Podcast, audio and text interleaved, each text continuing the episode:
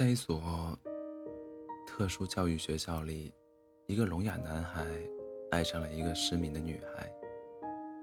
为了能和女孩成为朋友，老师男孩求老师教他盲文。老师不理解他的想法，告诉他只学手手语就好了。男孩没有放弃，他日复一日的到老师办公室，每次都用手语表达：“请您教我盲文。”终于，他的真诚打动了老师，老师决定教他。老师让他触摸着盲文的声母、韵母点，然后用手语表达给他看。他学得很认真，比学手语都要认真。几个月后，他终于学成了。老师送了他一套满字榜和满字笔，并用手语跟他开玩笑：“你大概是这世界上第一个会盲文的。”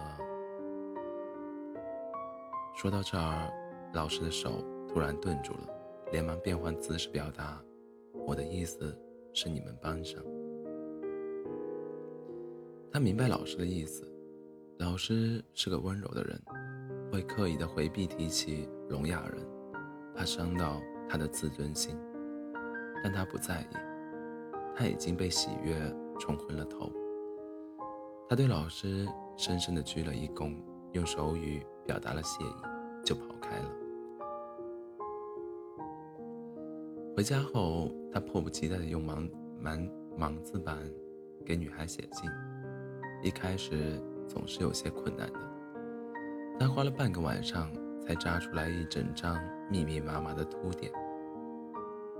他抱着这封信躺到了床上，期待地进入了梦乡。第二天，他鼓起勇气把信交给了女孩，过程。十分煎熬，他出了一手的汗，生怕女孩嫌弃他。不过女孩摸着摸着，突然笑了。虽然她的眼神有些空洞，但是他笑起来的时候，脸颊上有两个浅浅的小酒窝。女孩摸完信，从桌洞里掏出了满盲字板，飞快地扎了一封回信。男孩看愣了，这手术甩自己好几条街啊！不过还好有回信，通过这种方式，他们总算成为了朋友。但是，男孩终究没有勇气去表达自己的爱意。不过他们有一个约定：男孩把每天看到的写看到的写信告诉女孩，女孩。把每天把每天听到的写信告诉男孩。女孩给这个约定起了个名字：“你是我的眼睛，我是你的耳朵。”原本无声无息的日子，突然就有了鸟叫，有了上课铃，有了音乐。原本暗淡无光的日子，突然就有了太阳，有了月亮，有了。黑暗之处的其他色彩。虽然他们并不能理解那些没见过的、没听过的，但人对未知事物的总是总是有旺旺盛的好奇心。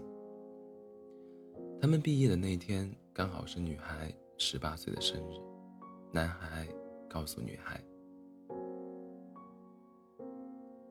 要送她一件独一无二的生日礼物。女孩很期待，但是她再也没有收收到过他的回信。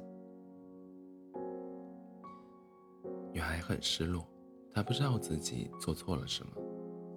回家后，她趴在桌子上大哭了一场。就在她哭得最伤心的时候，妈妈突然推门进来，抱着她哭了起来。妈妈一边哭一边告诉她，合适的眼角膜。找到了。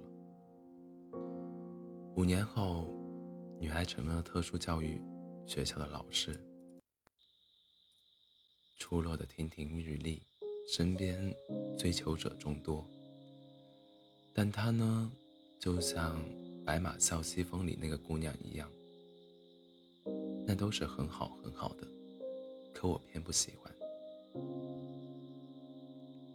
后来在学校六十周年校庆的时候，女孩作为老师去邀请曾经的校友们参加，她想了很久，最终还是自告奋勇来到了那个男孩的家里。她去的时候，男孩刚好出门了，男孩的妈妈。一个人待在家里，他给女孩讲了这样一个故事：在一所特殊教育学校里，一个聋哑聋哑男孩爱上了一个失明的女孩。男孩为了接近女孩，学了盲文，跟女孩成了朋友。在女孩十八岁的生日那天，男孩送了女孩一件生日礼物——自己的眼角膜。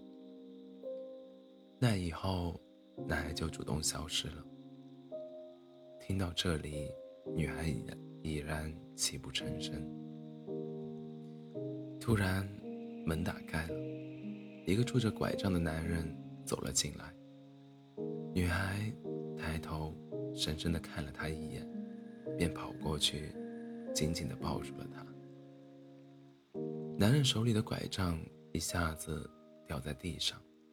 他浑身颤抖着，嘴唇也打得哆嗦。此时，女孩正在男孩的手心用盲文写着：“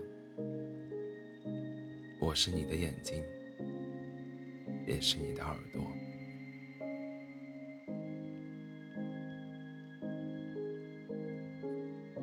欢迎大家在北京时间凌晨的一点二十分来到喜马拉雅 FM。二四七幺三五六，我依然是你的好朋友，C C。